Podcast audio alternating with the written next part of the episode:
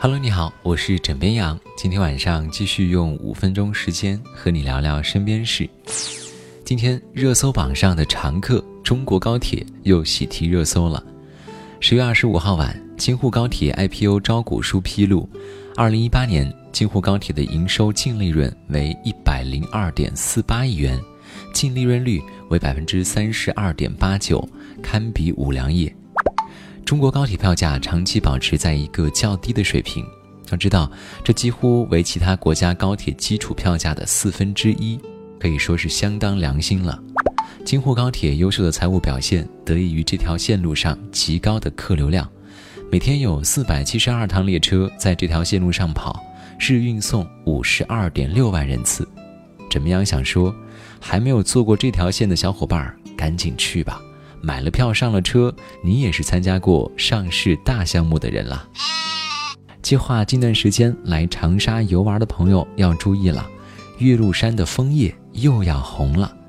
这几天长沙降温又降雨，景区的工作人员观察了山顶、川石坡、袁峻岭等多处红叶相对集中的区域之后，反馈，目前呢已经有部分的秋叶树种进入到了变色期。但是距离最佳的观赏期还要再等一等。根据中央气象台预报，十一月上旬长沙昼夜温差较大，或持续十天左右，这将快速催红枫叶。从现在起，未来一个多月将是岳麓山层林尽染、色彩斑斓的秋叶树最佳呈现期，所以大家可以合理安排时间观光出游，岳麓山赏枫叶可以提上日程啦。问一个问题啊。你吸烟吗？二十岁应该是身体正棒的年纪，不过湖南的一位二十岁小伙竟然得了肺癌，但是这也不奇怪，因为他是一杆老烟枪了，从十三岁开始吸烟，至今已经有七年时间。两个月前，小安出现了胸痛症状，按照肺结核治疗了两个月之后，依然没有得到改善。后来发现他的肺部有一个不足一厘米的结节。最终确诊为肺腺癌，目前烟草已被证明为肺癌发病的主要致癌因素，重度吸烟患者肺癌的风险是不吸烟者的五十倍。所以讲到这里，你觉得手里的香烟还香吗？接下来是每天暖新闻时间。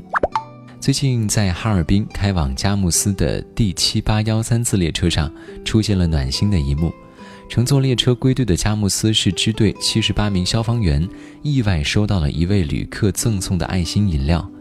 当列车长询问旅客的姓名和职业时，他一再拒绝透露，并且告诉列车长，就说是列车赠送的。接过饮料，消防员们非常感动。这件事情一时间在网上引起了关注，很多网友纷纷为这位送饮料的大哥和消防队员们点赞。后来，在支队的多方努力下，终于找到了这位热心大哥，热心大哥叫孙忠武，今年四十岁。在被问到为什么会给乘车的消防员购买饮料时，他说：“上车看到他们的时候，就让自己想起了《烈火英雄》那部电影。他们平时为了保护我们的生命财产安全，付出了很多。他们没比我的孩子大几岁，虽然年纪小，却肩负着如此光荣的使命。怎么样？想说。”为这位有情有义的大哥点赞，同时向所有的消防员致敬。好了，今天呢就先跟你聊到这里，我是枕边羊，跟你说晚安，好梦。